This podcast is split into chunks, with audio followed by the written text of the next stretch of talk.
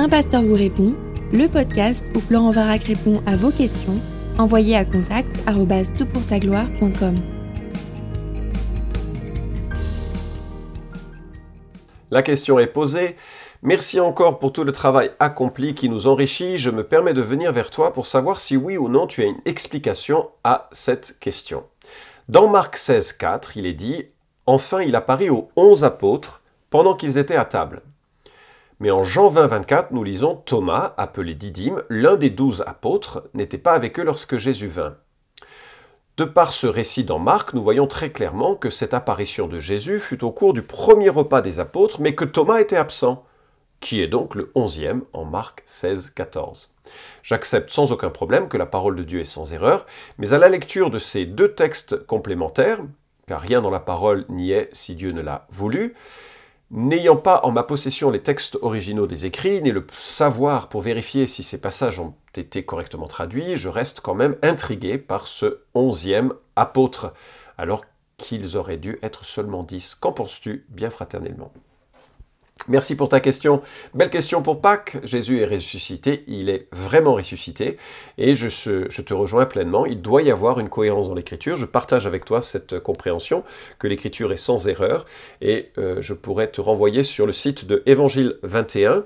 Tu tapes euh, dans l'onglet de recherche Varak et inhérence, c'est comme ça que l'on appelle la la, qualité de l'écriture, elle est inhérente, elle, pas, elle ne, peut pas nous tromper, elle ne contient pas d'erreur. Et je défends dans ce, euh, long article, c'est presque un livret, euh, l'inhérence de l'écriture, tu pourras t'y référer. Alors, déjà, tu commences ta question avec euh, Marc 16. je sais que, enfin, j'imagine que tu es au courant que la fin de l'évangile de Marc n'a pas le même fondement scripturaire que le reste de l'écriture. Pourquoi? Eh bien parce que la Bible, effectivement, est inspirée, mais on parle là de, euh, des manuscrits originaux, c'est-à-dire de ce qui est sorti de la plume de Paul, de ce qui est sorti de la plume de Luc. Ces écrits sont inspirés, ils ont le sceau de l'esprit, c'est poussé par euh, Dieu qu'ils ont couché ces, ces notes, mais ce processus ne touche pas la copie. Et donc nous avons plus de 5000 manuscrits grecs euh, qui euh, nous ont laissé donc le Nouveau Testament. C'est un nombre incalculable par rapport aux, écrits de l'Antiquité. C'est un, nombre gigantesque de manuscrits. Et ces manuscrits on peut les comparer. Quand on les compare, on, réalise qu'il y a quelques passages du Nouveau Testament, ils sont très peu nombreux, où on peut avoir un doute sur leur origine. C'est le cas de Marc 16, c'est le cas de Jean chapitre 8 et la femme surprise en état d'adultère, c'est le cas de une phrase de 1 Jean, et ici et là, il y a quelques mots ou quelques expressions. On est quand même sur euh, une assurance de euh, la fiabilité des évangiles. Euh, notamment des évangiles, du Nouveau Testament, qui est de l'ordre de 98,3 à 99,9 selon les experts de euh, ce que nous avons, c'est exactement ce que les écrits originaux nous disent. Mais sur Marc 16, il faut avoir une certaine, une certaine prudence. Si la question euh, t'intéresse, tu peux consulter euh, sur le site de Évangile 21 l'article Marc 16, 9 à 20, faisait-il partie de l'évangile de Marc à l'origine? Ça c'est en Évangile 21, c'est écrit par Elijah Hickson lui euh, euh, va faire la recension un peu des arguments pour et contre, et c'est un très très bon article. Une note euh, sur les Bibles d'études nous dit, en résumé, les versets 9 à 20 doivent être lus avec prudence le contenu des versets 9 à 20 s'explique mieux en se référant à d'autres passages des évangiles et du reste du Nouveau Testament. Voilà une petite parenthèse quand on considère Marc chapitre 16, mais en fait ça ne change rien au déroulé que je vais te proposer pour ce podcast. Donc regardons déjà le nombre et l'ordre des apparitions que nous avons quand nous comparons Matthieu, Marc, Luc et Jean. Le dimanche, Jésus se montre à Marie-Madeleine, puis aux autres femmes, Matthieu 28, 9, 15. Les femmes sont donc les premières témoins de la résurrection de Christ. Waouh On ne pourra surtout pas dire que les évangiles sont machistes. Deuxièmement, plus tard dans la journée, il se montre à deux disciples sur la route d'Emmaüs, Marc 16, 12 à 13, Matthieu 24, 13. Donc on trouve ton euh, texte. Plus tard dans la journée, Jésus se montre à Pierre, puis aux douze, nous dit Paul, en 1 Corinthiens, 1 Corinthiens 15, 5. Or, ils ne sont que 11. Y a-t-il une contradiction? C'est un premier problème à relever. Or, dans la foulée de l'apparition aux deux disciples, Jésus apparaît aux onze, il entre dans la maison où ils se sont terrés. Marc 16, 14 que tu cites, Luc 24, 33, donc Marc 16 ne joue pas, enfin la considération textuelle de Marc 16 ne joue pas, Jean 20, et on retrouve cette différence que tu évoques. Jean précise qu'il n'était que 10, puisque Judas s'était suicidé et que Thomas ne faisait pas partie du groupe. Deuxième problème. Huit jours plus tard, Jésus se montre à Thomas et aux onze, Jean 20, 26. Huit jours après, les disciples étaient de nouveau dans la maison. On est bien là un peu plus tard. Jésus se montre aux sept disciples qui passent la nuit à pêcher, c'est la pêche miraculeuse, Jean 21, euh, verset 2 et les suivants. Jésus se montre à 500 personnes, c'est là qu'il communiquera probablement son mandat missionnaire, euh, de Matthieu 28.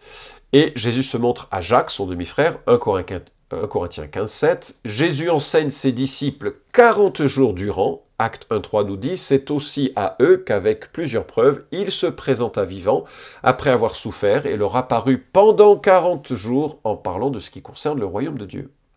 Il y a de multiples, multiples apparitions. Jésus monte au ciel quelques jours avant la Pentecôte devant ses disciples, acte 1, Matthieu 26. Jésus se montre à Paul en acte 9, mais là, cette histoire est un petit peu différente. Luc nous précise, dans son introduction du livre des Actes, c'est à eux aussi qu'avec plusieurs preuves, il se présenta vivant, après avoir souffert, et leur apparut pendant 40 jours en parlant de ce qui concerne le royaume de Dieu. Je l'ai déjà précédemment cité. Alors, tu vois qu'on a, un certain nombre de problèmes à résoudre avec ces, euh, euh, situations ou ces euh, informations. Il nous faut résoudre ces deux contradictions, le nombre de témoins de ce que rapporte un Corinthien 15, 11 ou 12, et puis le nombre de témoins de ce que rapporte Jean 20, 10, Jean 20, pardon, 10 ou 11 selon Luc 24 et Marc chapitre 16. Alors on ne peut pas évoquer la légitimité de Marc 16 puisque le chiffre 11 est aussi mentionné en Luc, donc ça change strictement rien. En fait, il y a une solution relativement simple, c'est de considérer que le groupe des apôtres est un groupe unique dans l'histoire de la rédemption et qu'on fait souvent référence à eux dans une sorte de tir groupé. Euh, par exemple, euh, quand on regarde le Nouveau Testament, on trouve 19 utilisations de l'expression les douze dans le Nouveau Testament, y compris cette description de Jean 6, 70, N'est-ce pas moi qui vous ai choisi, vous les douze, et l'un de vous est un démon donc les douze, y compris un démon qui ne fait pas vraiment partie des douze. L'histoire le, montrera par la suite. C'est une anticipation, mais voilà une. Euh, on voit qu'il y a une sorte de proverbe ou d'expression proverbiale générique, les douze, qui, symbolise les apôtres. Et à, mon sens, c'est exactement ce que nous trouvons en Jean 20, 24. Thomas, appelé Didyme, l'un des douze, n'était pas avec eux lorsque Jésus vint. Ben, l'un des douze, bah oui, mais il n'était pas avec... Ah oui, mais c'est l'un des douze. On parle de façon groupée. En réalité, ils ne sont plus que onze, puisque Judas s'est suicidé. Mais il est question de l'un des douze. Tu vois? Il aurait pu dire l'un des onze, parce que le, chiffre là ne désigne pas un chiffre 1, 2, 3, 4, 5, 6. Il, euh, désigne le symbole de ces apôtres. Les douze, c'est devenu euh, emblématique, comme on parle des douze tribus d'Israël, mais on a, des choses un peu plus compliquées à gérer, parce qu'on a, euh, euh, on a Joseph qui a deux fils, enfin, cette question est une autre question, et, elle n'est pas si évidente non plus. L'expression est donc proverbiale. C'est le groupe investi d'une fonction particulière dans le plan de Dieu, le groupe des apôtres, le groupe des douze apôtres, en symétrie bien sûr avec les douze tribus d'Israël. Apôtres dont la gloire éternelle dans la Nouvelle Jérusalem est souligné par leur nom gravé sur les douze fondements de cette nouvelle Jérusalem. Alors que le choc de la trahison est absorbé, il est question des onze. Et là encore, on peut se représenter les, apôtres, se dire, bon, ben, maintenant on n'est que onze. On était douze, c'était sympa, c'était un petit peu le, pendant des douze tribus d'Israël, c'était, puis il y en a un qui a vraiment foiré, c'est embarrassant au possible. Histoire invraisemblable, cette trahison. Bon, ben maintenant on est, les onze. Et quand Paul écrit un, Corinthien 15, euh, c'est probablement 25 ans plus tard, et lui, il parle euh, avec un douzième apôtre qui a depuis longtemps été nommé, c'est assez naturellement que Paul parle de nouveau des douze, alors qu'à l'époque, ils étaient que 11. Oui, mais c'est les douze de façon emblématique. Tu vois ce que je veux dire? Alors, on peut aussi faire euh, des constructions un petit peu plus compliquées. Euh, je les ai lues, elles ne m'ont pas convaincu, donc, euh, mais je te, le dis. Il y en a qui estiment qu'il y avait vraiment des, une apparition au 10, etc. Enfin, Puisqu'il y a eu de nombreuses apparitions, il y a eu des situations un petit peu différentes qui, ont eu lieu et qui sont ensuite retracées avec des intentions littéraires différentes dans chacun des évangiles. C'est possible, c'est un petit peu plus compliqué, mais je trouve que la, lecture qui considère que ces, chiffres sont là représentatifs et emblématiques d'une réalité euh, assez simple, c'est les apôtres, quoi. est peut-être la meilleure solution à donner. Il faut bien réaliser que euh, euh, les, mots ont une fonction, et ces mots, ces fonctions-là vont dépendre aussi des cultures et des habitudes. Donc c'est pas choquant de pouvoir dire, il est question des douze, ah oui, mais ils sont plus que 11 puisque Judas a, trahi. Oui, mais c'est les 12, c'est-à-dire c'est ceux, qui sont envoyés par le Seigneur Jésus-Christ lui-même. Et comme ils étaient 12 au départ, ce chiffre devient emblématique d'eux, c'est une manière de parler en quelque sorte. Comme quand on parle de Matignon. Ben, Matignon, c'est un bâtiment, ou c'est un quartier de, Paris, mais là on, parle du ministre, du Premier ministre. Donc ça, désigne quelque chose. C'est dans, euh, dans cet esprit qu'il faut lire, à mon sens, ces réflexions. Alors bien sûr, euh, on est à Pâques. Il ne faudrait pas que ces considérations un petit peu trop euh, techniques euh, nous, nous, embêtent par rapport au sens de cette saison de Pâques. lorsque Jésus était confronté à la mort de son ami Lazare, il se rend vers la famille du défunt et il s'approche du tombeau. on est là plusieurs jours après la mort, euh, le corps devait sentir, disaient ceux qui entouraient euh, Jésus et, la famille, alors que Jésus demandait euh, d'ouvrir en quelque sorte la tombe.